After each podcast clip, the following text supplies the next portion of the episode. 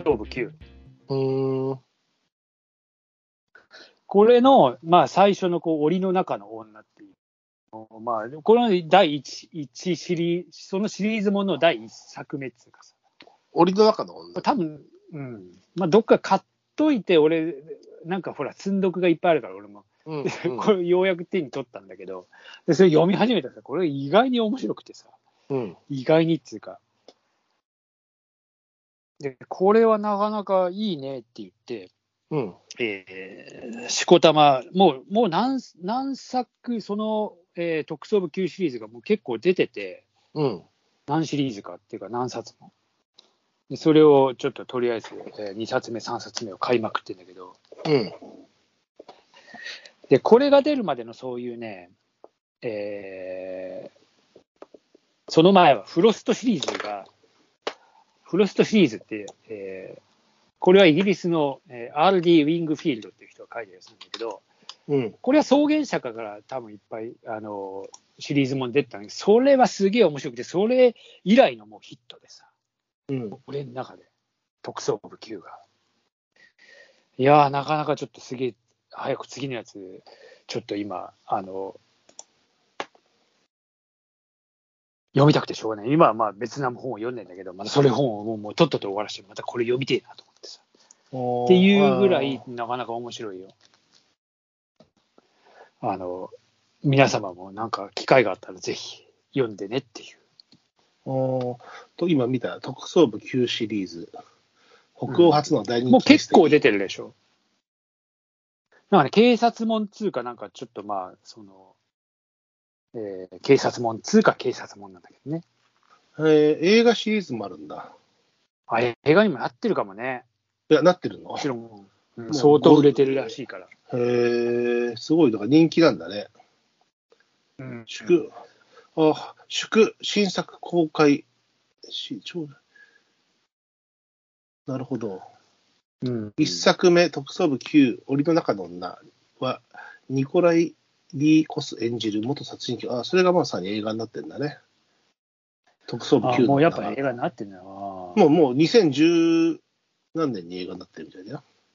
あじゃあ、まあ多分それでで、この出版されてすぐ、まあ面白いから、それは映画化いや、多分、多分多分ねえいや映画化になったタイミングで文庫本が出てるんじゃない？あーまあまあ、日本のね、やつはまあ、その、ただ、早川ミステリーのこのあれは、その前のね、夜明けのフロ、あ夜明けじゃねえ、なんか夜明け、まあ、フロストシリーズっていう、フロスト警部っていうか、のイギリスのやつは、もう作者が亡くなっちゃって、もう、それで終わってたから、ああ、なんかもうこういうのも読めねえんだなと思ったら、なんか、それから、こういうのが出てきたから、なんか、あ久しぶりにちょっと面白いなと思って。なるほど。俺も最近、うそのミステリものの連作が、こう自分の中でブームが止まってる、止まってる作品ばっかりだから、俺は国産、国産というか日本人の作家だけど、止まってしまってるものがほとんどだから、うん。なんか、あの、古いところから発掘して今に追いつけるというか、もうでも今見たら、確かにちょっとその特捜部 Q シリーズが面白そうだね。いやなかなか面白い。映画にもなってるってことで、その、なんだろう、まあ、あらかた読み終わった後に、ちょちょっと映像映像の部分でも、映画も見てみるかみたいなところにもあいいけるし。なんかねなんかあのーなんだっけ、えー、講談社文庫とかでさ、なんかあの、あの人、あの人じゃわかんないよね。あうん。の弁護士のやつ、なんだっけ、弁いっぱいあるだろ。いっぱいあるだろ。あれも面白くて、ただあれは警察もんじゃねえからさ、えっと、警察もんとしてもこれが面白いんだよね。なんかうんまあ、なんか、ちょっと最近そういうので、えー久しぶりにこう、あ自分の中でマイブームヒットがあったのね。マイブームになりつつある、あの、えーそういうね、あのミステリーとしてね。まあ、ミステリーだと、早川だったら、まあ、間違いがないっていうお墨付きの部分はあるよね、ある程度ね。うん。なるほど。わ、すげえ。わ、面白い。面白いっていうか。そうなんですよ。特捜部9。まあ、まだ1冊しか読んでないんだけどね。で 2, 冊、うん二作目すら読んでないのに、まあ、きっと面白いだろうと思ってて、2作目読んで、なんだよ、こんなもんかって思うかもしれないけど、まあ、これだけシリーズが出てるってことは面白いんだろうなと思ってさ。うん、まあ、早川だしね、しかもね。あなるほど。ちょっとそれ俺も興味持つな。特捜部9シリーズ。早川でミステリーもので。北欧っていうのがまたちょっとこう、なんだろう。ほら、あの、ロシアもそうだけど、北欧とかやっぱりさ、白夜のあるところはさ、白夜夜が長いところのやつはさ、暗い事件とか結構その、重々しいのも多いっていうのを、ああ逆に夜が長い、長いっつうかさ、そう、白夜の裏返しは逆夜が、こんな冬そはう夜が長いわけだから。やっぱうつ病とか多いし、そういう、そういうことで危険性のものが多いんだよ、どうしても。でもなんかいろいろそういう、そういうなんか北欧のなんかね、あの作家の人もたまに読むけど、まあなかなか面白いよね、やっぱり。うん、まあ、それは面白いやつを引っ張ってきてるんだろうけど、もちろんそういうね。まあ久しぶりになんかこう、いい感じでしたわ。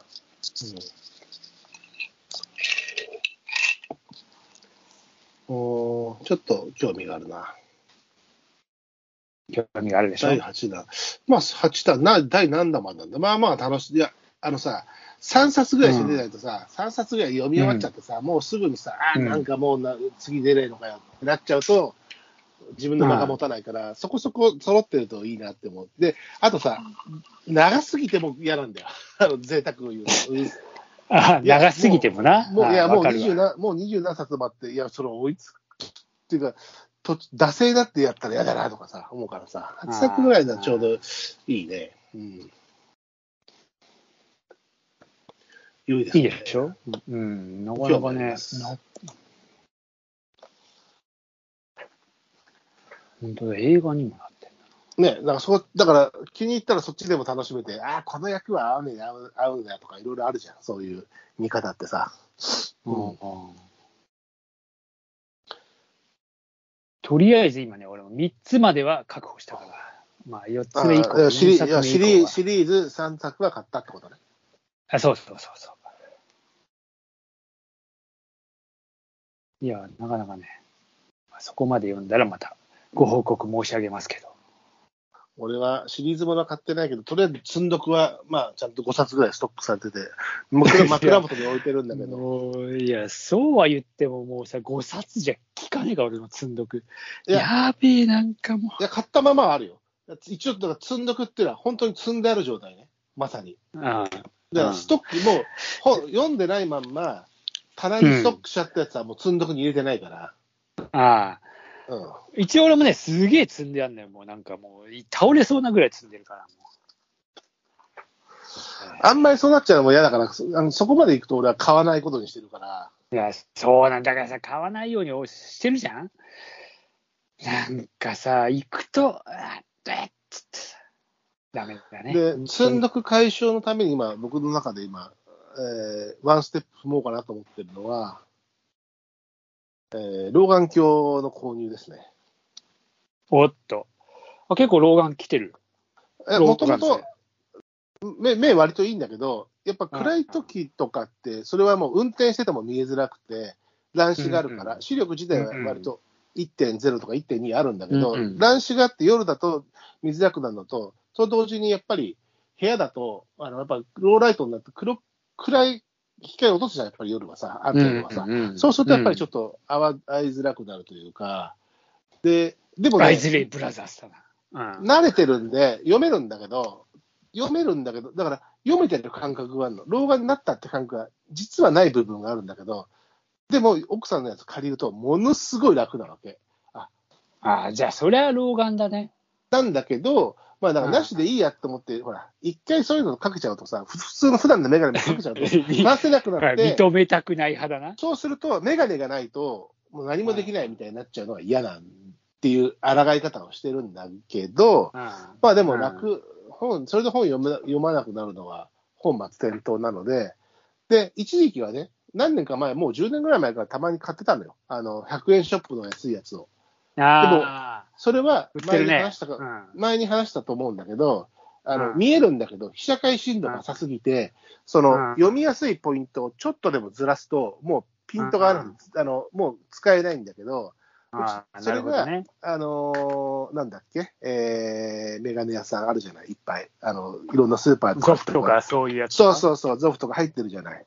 ああいうところのやつでやると、要は被写界深度が深いから、こう枕元でちょっとこう10センチ、15センチぐらいずれてもちゃんと見える。ああ、そうなんてだ。そんな違うんだ。全然違う。だから、数千円出すだけで、そんなにいいんだったら、これはもっと導入すべきだなと思って、奥さんのやつ良かったから、それちょうだいって言ったら嫌ですって言われたから、それはいい、それは自分で買いなさいでしょ、それ。嫌ですって言われたから、じいゃあ、や、それはそうねでしょ。で、100円ショップのやつだと、やっぱりその結局、ピーキーだからさ、ね。だから、まあ、ちゃんとしたやつをうん枕元に置いたり、あとほら、家で結構その釣りの用意をするときに結結んだり、針を変えたり、そういうこう、うんちっちゃいリングを交換したいっていう作業もあるんだけど、そういう時にもね、あの、やっぱりあると楽なので、ちょっと、あのーゾフで 素敵な老眼鏡を買おうかなと。